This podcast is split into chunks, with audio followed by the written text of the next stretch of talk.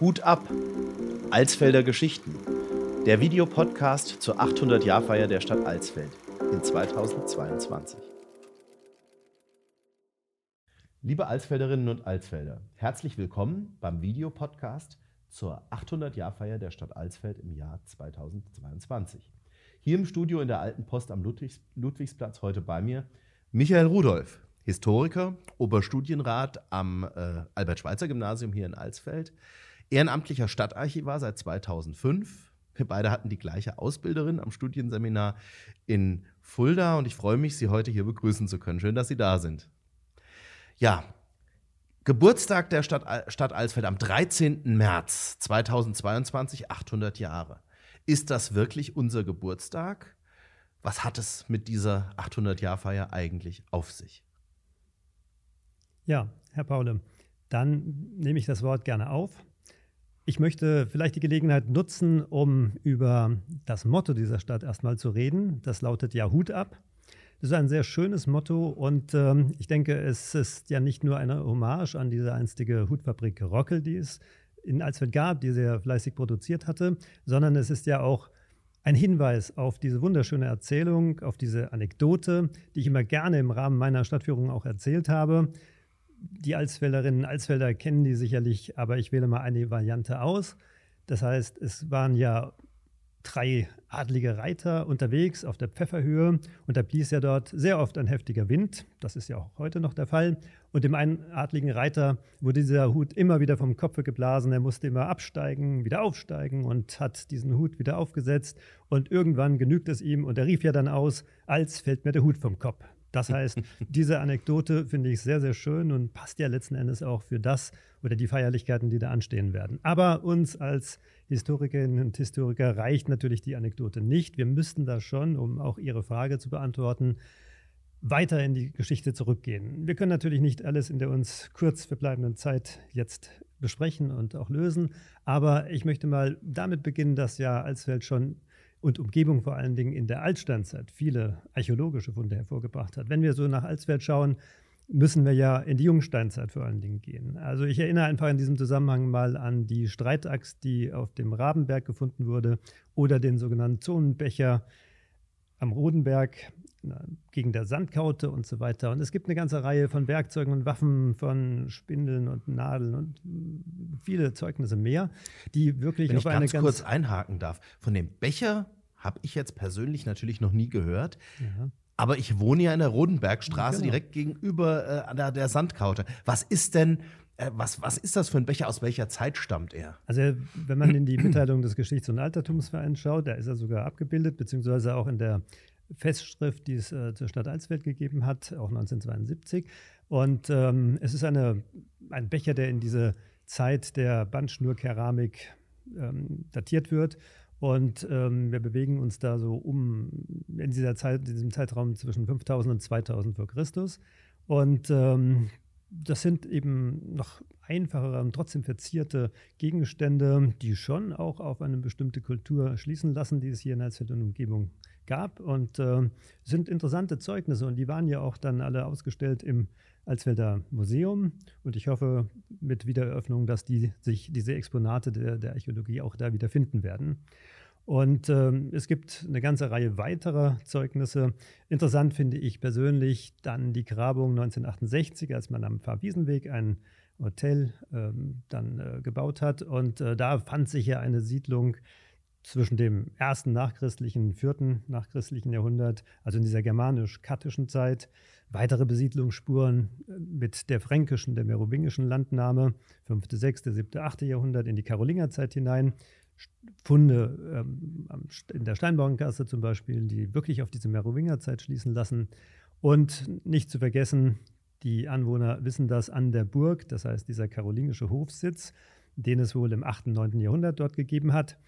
Und da muss man sich vorstellen, also ein Plateau von 23 mal 33 Meter, etwa vier Meter aufgeschüttet, auch mit dem Lehm, der Blaupfütz, wie das so schön heißt. Palisadenzaun, Befestigungsanlagen, ein Graben war darum.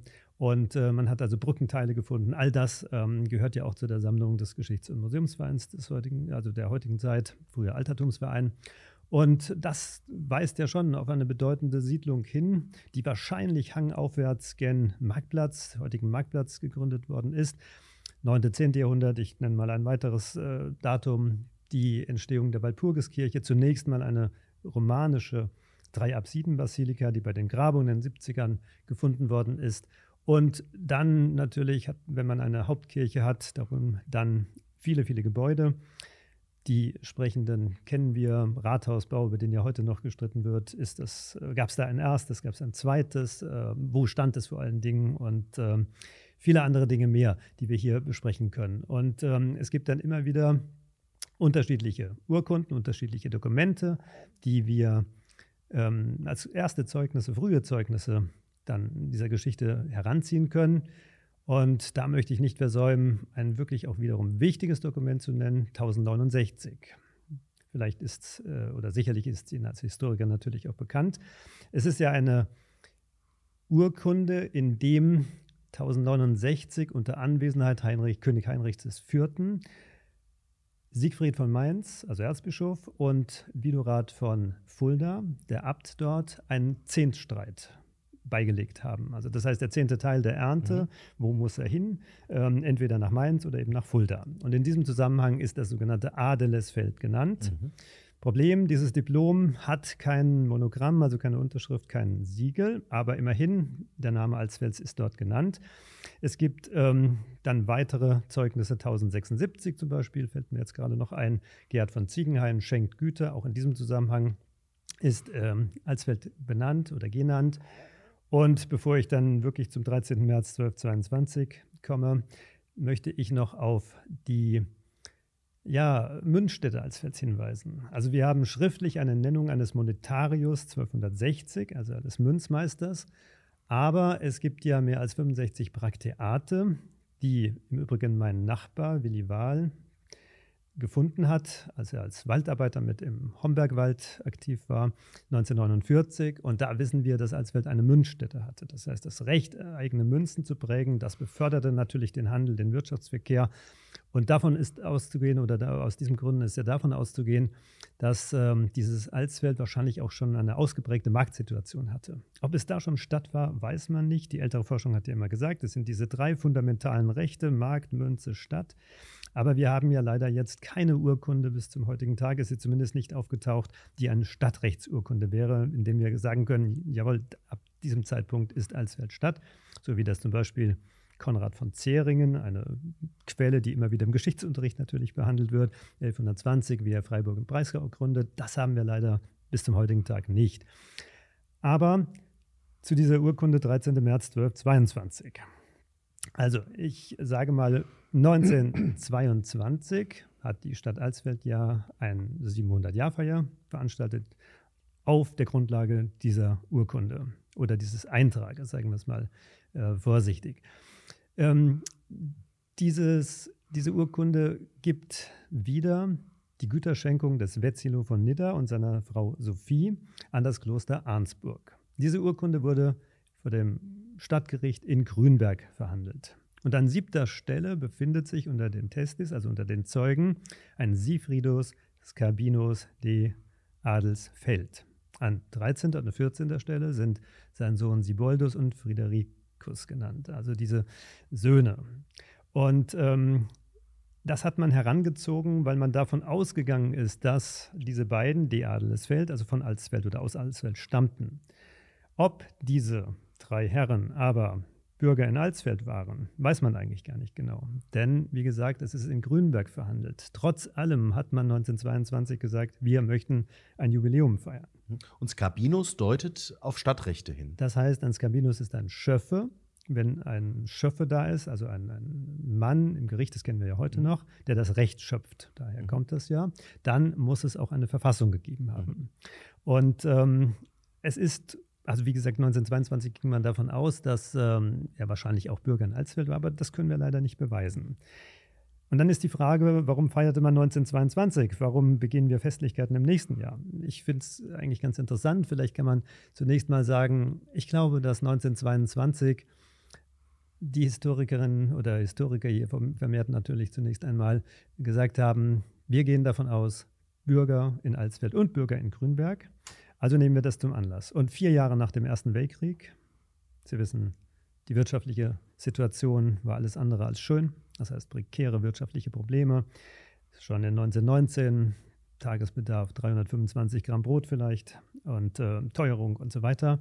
Ich glaube einfach, dass man da ein identifikationsstiftendes Symbol brauchte. Ein solches Fest, das die Gemeinschaft wieder belebte. Und es war ja, nimmt man die Zeitungsberichte der Oberhessischen damals, also dieser Oberhessischen Zeitung, ein großer, großer Erfolg. Also es gab mehrere Aktivitäten, großes Festprogramm, Festumzug. Es gab eine, die Herausgabe einer Festschrift, in der sehr, sehr viele interessante Themen, die heute schon noch grundlegend sind, äh, besprochen worden sind. Vielleicht können wir ja auf das eine oder andere nochmal zu sprechen kommen. Und vor allen Dingen ein Schauspiel, das mich völlig begeistert von Karl Dotter, einem meiner Vorgänger, wenn ich das so sagen darf, im Ehrenamt als Stadtarchivar. Er hat ein Fest, also zum Festprogramm ein Schauspiel geschrieben im Sturm des Großen Krieges mit einem anhängenden Schwerttanz. Ähm, das heißt, diese Feierlichkeit, die sich, in die sich ganz viele Alsfelder natürlich und die Menschen der Umgebung, die Gäste und so weiter eingebracht haben, das ähm, war eines, das schon, finde ich, die Identität und die Verbundenheit auch mit dieser Stadt in dieser prekären Zeit gezeigt hat und sicherlich das eine oder andere wieder verstärkt hat. Das, die Finanzierung war ein bisschen problematisch. Man hat eigens Jubiläumsgeld herausgegeben und ich habe einfach mal, Jetzt sind wir um gespannt. Ihnen das zu zeigen, ähm, einige da mitgebracht. Ich gebe Ihnen das mal in die Hand. Also es gab Jubiläumsgeld für 50 Pfennig, 75 Pfennig, 100 Pfennig, 200 Pfennig. Und aus dem Verkaufserlös gingen da insgesamt über, also knapp über 70.000 D-Mark dann ein. Und man konnte diese Jubiläumsgeld Scheinchen, ich nenne sie mal Scheinchen, mhm. die auf der Rückseite noch Motive Künst, äh, von Künstlern eben trugen, mhm. ähm, dort eben einlösen. Und das so versuchte man eben damit, das zu finanzieren.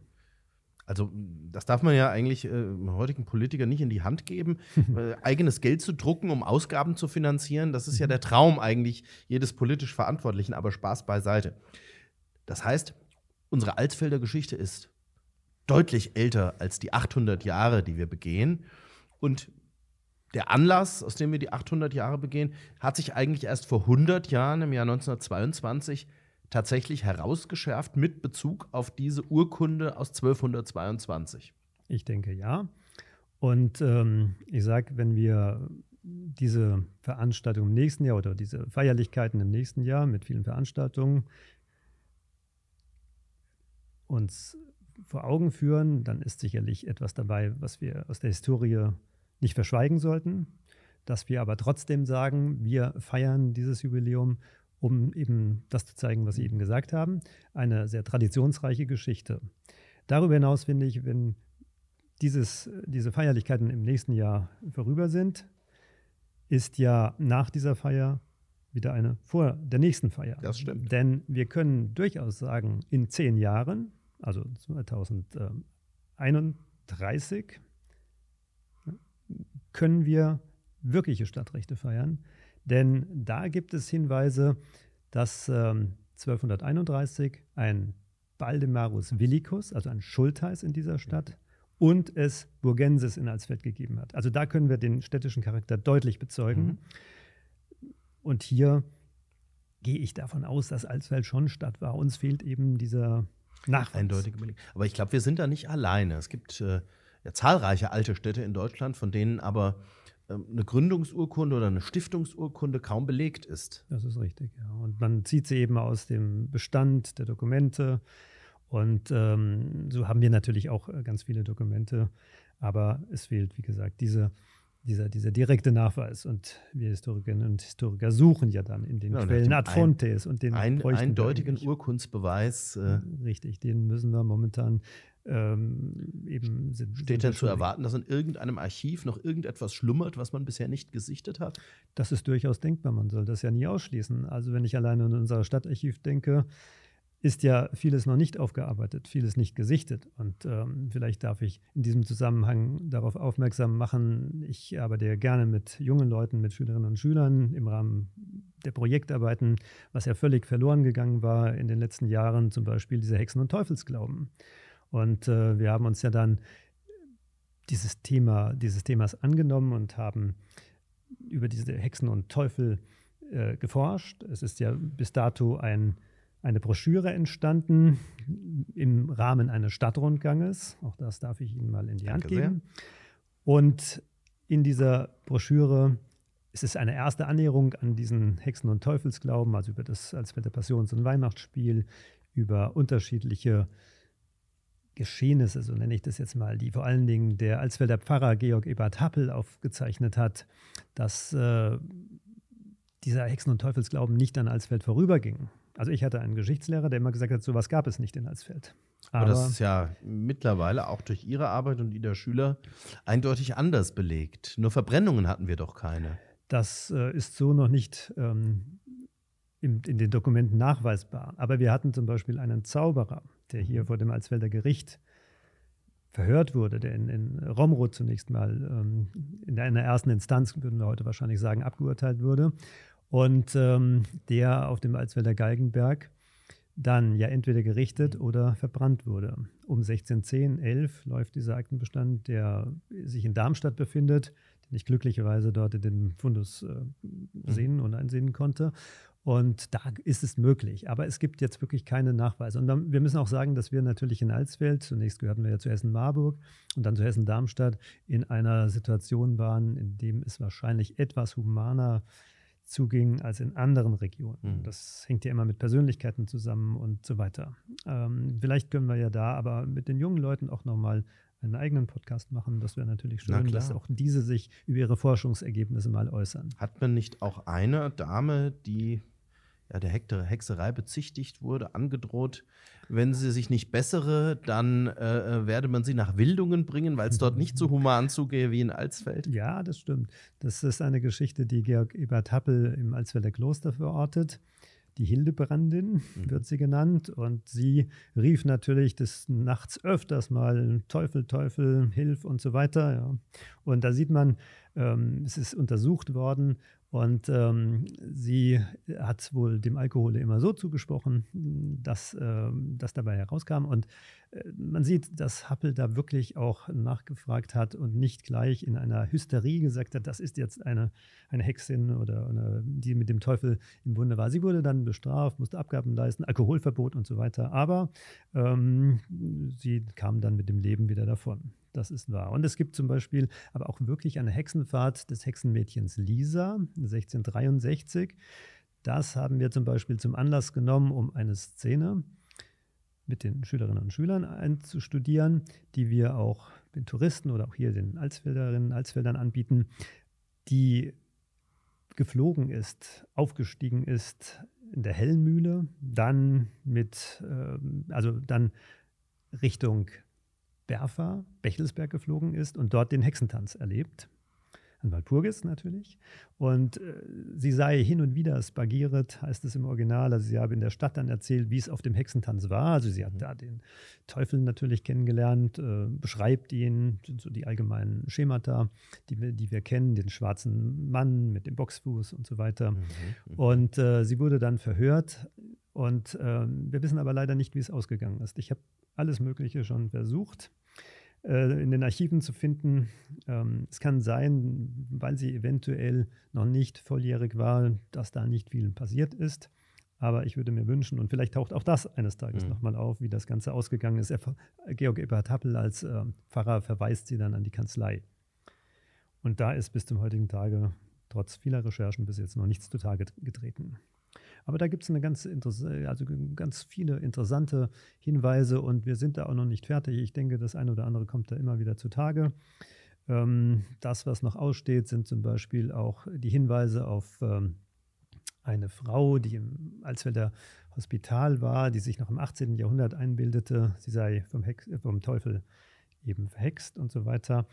Und ähm, unseren Soldan, da sagt Ihnen vielleicht was, die Soldanstraße kennen wir hier, der ähm, als einer der ersten im 19. Jahrhundert, wenn ich mich richtig erinnere, in 1843 eine, ein Hexenbuch herausgegeben hat, in dem er so ähm, diese diesen Glauben an Hexen und so weiter, an Teufel ähm, bearbeitet. Also auch eine Persönlichkeit aus Alsfeld, die dann auch eine Geschichte der Stadt Alsfeld natürlich geschrieben hat, aber auch in diesem Bereich sehr, sehr tätig war.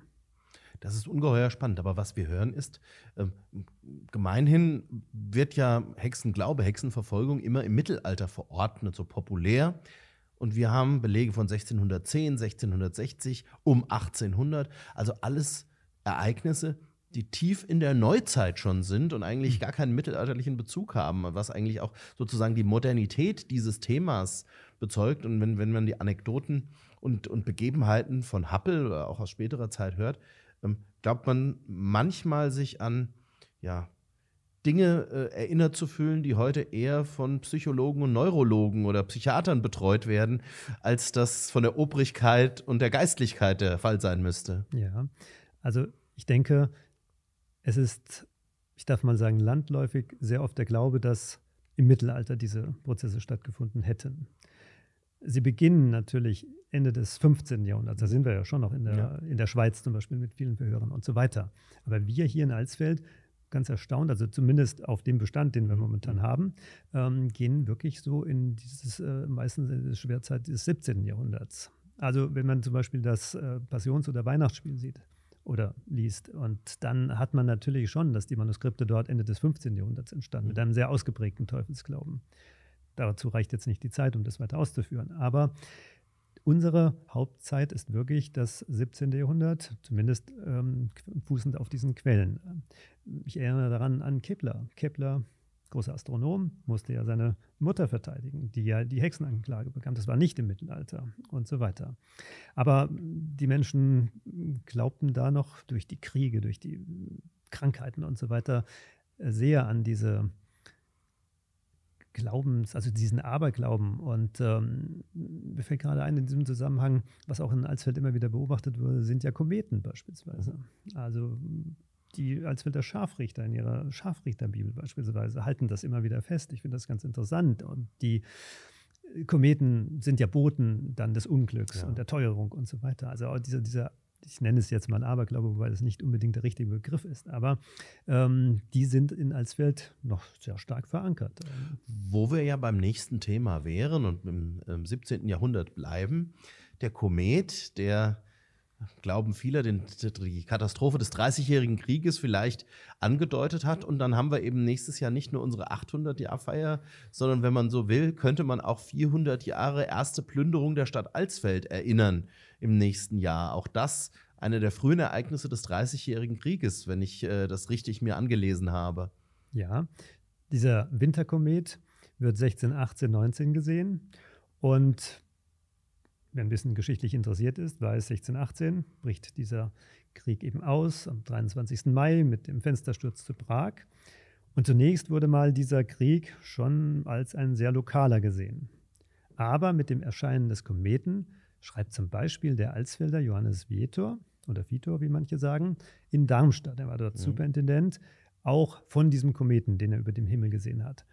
Und dann sagt er in seinem Text Jetzt beginnt ein großer Krieg. Er wird sich durch dieses äh, Heilige Römische Reich Deutsche Nation fressen und alle werden in diesen Krieg involviert werden. Und dann blieb Alsfeld natürlich schon noch ein bisschen verschont. 1621 war es mal eine sehr problematische Lage, weil Herzog Christian von Braunschweig, der ja hier in Alsfeld auch als der tolle Bischof äh, oder der tolle Christian äh, bezeichnet wurde, er kommt zurück 1622 und steht vor den Toren der Stadt Alsfeld im Mai, Himmelfahrtstag so die Überlieferung, auch in den Archivalien, wenn man dort die Listen sieht, welchen Schaden der getan hat, ähm, dann sieht man, das waren wahnsinnig große Zerstörungen, die er hinterlassen hat. Aber er steht vor dem Fulda Tor, pocht mit seinem großen Heer dort an äh, dieses und äh, viele waren geflohen, viele Ratsherren, muss ich sagen. Ähm, und ja, was blieb denen zurück? Die zurückgeblieben sind übrig. Sie haben das Tor geöffnet und äh, es gibt Plünderungen. Es gibt mindestens zwei bis drei Tage große Unruhe und äh, große Zerstörung und Einquartierung. Und äh, bevor dieser Herzog wieder zurückzog, belegte er die Stadt mit 6000 Gulden jährlich an, die, an eine Kasse in Frankfurt zu mhm. Und ähm, die Alsfelder waren natürlich dann glücklich, als das kaiserliche Heer unter dem Feldherrn Tilly ihm entgegenstrebte. Und dann am Main wurde ja Herzog Christian von Braunschweig geschlagen und Alsfeld war frei von diesen Kontributionen. Kurze Zeit aufatmen, aber dann kamen natürlich die nächsten Teuerungen, Hungersnöte, kriegerische Ereignisse und Alsfeld lag ja so mitten in dieser ja, kriegerischen Situationen, der Kampf um die, die Macht da in, in Deutschland und äh, vor allen Dingen auch der Kampf zwischen den beiden hessischen Linien, der ist ja dann nicht zu vergessen und Alsfeld immer in dieser Grenzlage. Also die Stadt, die vor diesem Dreißigjährigen Krieg sehr stark aufgeblüht war, erlebte da natürlich den Niedergang, mindestens die nächsten 150 Jahre. Und ähm, wer weiß, wie sich Alsfeld sonst entwickelt hätte. Also das ist in der, in der Tat ein ganz, ganz bedeutender Einschnitt, auch dann die Beschießung Alsfels, mhm. äh, die ja mit der Zerstörung weiter Teile der Stadt einherging, kurz vor Ende des Dreißigjährigen Krieges, ähm, 1646 ähm, oder 47, wenn ich mich richtig erinnere. Ähm, aber das Entscheidende, was auch bestimmt viele Zuhörer oder Zuseher heute interessiert, ist, dass man auch am Beispiel Alsfels erkennen kann, wie wenig dieser 30-jährige Krieg doch eigentlich, was man immer glaubt, Religionskrieg war und wie viel mehr es doch um klassische machtpolitische Fragen der regierenden Häuser ging. Ja, das haben wir in Alsfeld sicherlich zu spüren bekommen. Denn Alsfeld, wie gesagt, gehört ja zunächst zu Hessen-Marburg bis 1604 mit dem Tod des Landgrafen Ludwig dort. Und ähm, es stritten sich Hessen-Kassel und Hessen-Darmstadt wirklich um diese Stadt. Also es gibt unterschiedliche Zeugnisse, auch in Alsfeld, Lohnabrechnung von Söldnern, zum Beispiel aus der Hessen-Kasselischen Zeit. Und es wurde eben von Freund und Feind besetzt, auch von Franzosen, die Schweden vor allen Dingen. Ja, hm. diese Mauern schliffen teilweise. Und ähm, als wir lag eben wirklich in, inmitten, auch wichtig durch diese Handelswege von Nord nach Süd und West und Ost. Und ähm, wenn man sich überlegt, dass ähm, vielleicht Alsfeld sogar die Universität bekommen hätte, die ja heute in Gießen ist, mhm ähm, vor dem Dreißigjährigen Krieg natürlich dann aber auch schon eine Seuche hier war. Das ist die Begründung, ein Dokument, das dort in Gießen liegt, ähm, dass Alsfeld eben dann nicht zu dieser Universitätsstadt wurde. Es war 1607. Ist sie, genau, ist sie errichtet. Und äh, dann muss man einfach sagen, war und es ist natürlich weiterhin für uns natürlich eine sehr bedeutende Stadt, aber die immer wieder, auch nachher im Siebenjährigen Krieg oder in diesen, diesen nachfolgenden, ähm, immer wieder auch Einquartierungen hinnehmen musste, napoleonische Zeit und so weiter. Das heißt, die Stadt erholte sich eigentlich nicht so recht bis ins 19. Jahrhundert, als dann mit Industrialisierung doch wieder ein Aufschwung kam und so weiter. Das heißt aber auch, wenn wir in die historisch belegte Zeit zurückblicken und wenn man das so zusammenfasst, wir hatten immer wieder Blütezeiten, also sagen wir mal die Zeit zwischen 1100 und 1250, mindestens vielleicht auch bis 1300, große Bauten angestoßen wurden, wir Münzstädte waren, die Stadt Stadt wurde. Ähm, wir hatten dann die Zeit äh, um die Reformation herum bis vielleicht zum Dreißigjährigen Krieg, als auch die äh, hervorragenden neuen Bauten entstanden in der, in der Stadt, dann die Zerstörungen und dann im 19. Jahrhundert eine erneute Blüte als äh, Wirtschafts- und Verwaltungssitz. Also es war immer ein Auf und Ab in unserer Stadtgeschichte. Mhm. Und dieses Auf, ich denke, das kann man schon sagen. Also auch wenn es zum Beispiel schon Geldnot mal gab im 15. Jahrhundert, die Landgrafen haben ihre Städte sehr oft belegt, auch für Alsfeld. Landgraf, ich kann mit äh, Bezug zum Land immer deutlich unterstreichen, dass da Geldnot immer vorherrscht. Das ist richtig, ja. Und ähm, das darf ich vielleicht noch einfließen lassen. Ähm, die Landgrafen belegten also sehr oft mit ähm, äh, ihren Schulden, die sie machten. Zum Beispiel führte das letzten Endes 1418 dazu, dass Alsfeld auch mal in die Reichsacht genommen wurde, im September 1418, weil sie den Schulden also der Landgraf erwarb ein Gericht in Niederoben beispielsweise und Alsfeld musste dann, ja, wir würden heute sagen, locker blechen. Und, ähm, Dazu äh, habe ich mal selbst recherchiert und ich habe mir tatsächlich auch eine Abschrift der Urkunde besorgt mhm. aus dem, ähm, aus dem Staatsarchiv in Darmstadt. Das war Kaiser Sigismund ja genau. seinerzeit. Genau. Und wir haben lange daran bezahlt, also an, mhm, diese, ja. an dieser Schuld äh, bis, bis zum. Ende des Heiligen Römischen Reiches. Genau, genau. Und letzten Endes ist im Achtbuch, wenn man Herbert Jeckel diesen Aufsatz, den er darüber geschrieben hat, liest, ist der, der Name Alsfels bis zum heutigen Tage nicht gestrichen. Das heißt, nach Reichsrecht werden wir noch weiterhin vogelfrei, aber äh, behalten wir jetzt mal für uns. Aber ähm, gerade dieser 30-jährige Krieg, um darauf nochmal zurückzukommen, den wir sicherlich im Rahmen der Feierlichkeiten nächstes Jahr auch nochmal in Form eines Stadtrundganges präsentieren werden. Also auch hier wieder die jungen Leute, Schülerinnen und Schüler. Wir haben auch das, darf ich Ihnen vielleicht nochmal geben. Eine kleine Broschüre auch dazu entwickelt, einen Stadtrundgang auf den Spuren des Dreißigjährigen Krieges durch Alsfeld mit einer Szene am Schluss, also einem szenischen Spiel, das so ein bisschen auch die schulische Situation aufgreift. Mit dem Karzer. Genau, diese Karzer-Szene, die ich glaube ich schon ziemlich belustigt, also aus heutiger Sicht natürlich. Und ähm, in diesem Zusammenhang haben wir da auch nochmal, weil Sie eben sagten, das 16. Jahrhundert, die Zeit der Reformation. Ich möchte mal daran erinnern, dass wir auch dieses nochmal ansprechen werden im Rahmen dieser Führung. Und wir haben ja beide, darf ich mal sagen, in, fünf, also in 2017 dafür Sorge getragen, dass Alsfeld wieder in den Kranz dieser Stipendiatenstätte der Marburger Universität aufgenommen wird. Ja. Also das heißt, ähm, Alsfeld war ja eine der Städte, die immer wieder dafür gesorgt hat, dass Studierende auch an die Universitäten kamen. Und es gab ein Stipendium mit der Gründung der Stipendiatenanstalt in Marburg 1529. Also zwei Jahre zuvor war ja die Universität dort entstanden. Und in 1560 wurde alles neu konstruiert unter Landgraf Philipp noch. Und da gehörte Alsfeld mit zu den Gründern letzten Endes. Und das war ja unser Anlass zu sagen, wir richten auch ein Alsfelder Stipendium ein. In dieser Zeit, 1560, war ja Konrad Matthäus zum Beispiel auch dort Rektor, also ein Alsfelder, der hier die Lateinschule besucht hatte.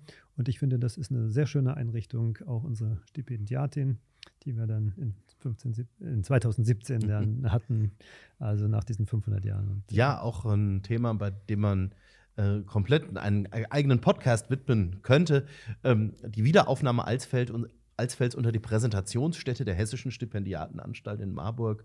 Ähm, das ist, äh, also die Geschichte ist ohnehin so vielfältig, dass wir ja hier Themen nur anreißen können. Wichtig, und das nehme ich mit, ist, dass wir über die Albert-Schweitzer-Schule und über ihre Arbeit immer wieder viele Schüler einbinden konnten, auch in Recherche und Arbeit.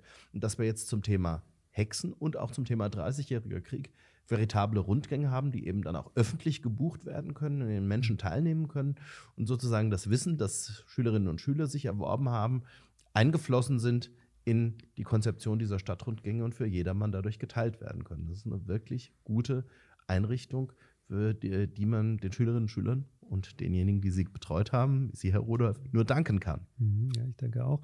Und ähm, in diesem Jubiläum oder in diesen Feierlichkeiten sollten wir nicht vergessen, wir sind ja auch eine Stadt, die nicht nur die pure Geschichte behandelt, sondern ich darf mal an die Literatur erinnern, aber auch an Kunst und Musik. Da, glaube ich, gibt es noch einen riesen Forschungsbedarf. Und äh, für die Literatur, da möchte ich einfach mal erinnern, die Johanna Merck, die Schriftstellerin, die eigentlich in Gießen geboren ist und dann mit Dr. Franz Christian Merck, also die Merkwerke Darmstadt sind, denke ich, allen bekannt, nach Alsfeld kam 1764 und auch hier Prosa Lyrik geschrieben hat. Mhm. Und äh, wir haben ja dann eine Straße ja ein, also geweiht, nein, wie sagt man, eine Straße ein, nach ihr benannt. Nach ihr benannt, danke. Und ähm, ja, und, und auch da in diese Richtung weiterhin zu gehen und auch solche Stadtrundgänge dann zu konzipieren. Und ich würde mir auch wünschen, dass andere Schulen natürlich, die immer herzlich eingeladen sind, in einem auch daran mitarbeiten, gerade in diesem Jubiläumsjahr oder Jahr der Feierlichkeiten, dass auch junge Leute vor allen Dingen, das ist ja so meine Intention, dass äh, junge Leute angeleitet werden, sich mit dieser Stadt zu beschäftigen, sich damit zu identifizieren, über diesen Weg unterschiedlicher musisch, literarisch, geschichtlich arbeiten und da auch mit anderen Augen durch diese Stadt gehen. Und wir den einen oder anderen vielleicht auch motivieren, die historische Profession letztlich zu ergreifen, wie wir beide. Genau. Lieber Herr Rudolph, ich darf Ihnen ganz, ganz herzlich danken für Ihren Beitrag heute, dass Sie, sich, dass Sie sich die Zeit genommen haben, hier im Studio zu sein. Ich danke auch Ihnen, liebe Zuseherinnen und Zuseher, dass Sie heute mit dabei waren. Historische Informationen zum Stadtjubiläum und vertieft werden können diese bei den genannten Stadtrundgängen. Machen Sie reichlich davon Gebrauch und buchen Sie diese über das Touristcenter zu jeder Zeit. Herzlichen Dank und bis zum nächsten Mal. Hut ab! Alsfelder Geschichten. Der Videopodcast zur 800-Jahrfeier der Stadt Alsfeld in 2022.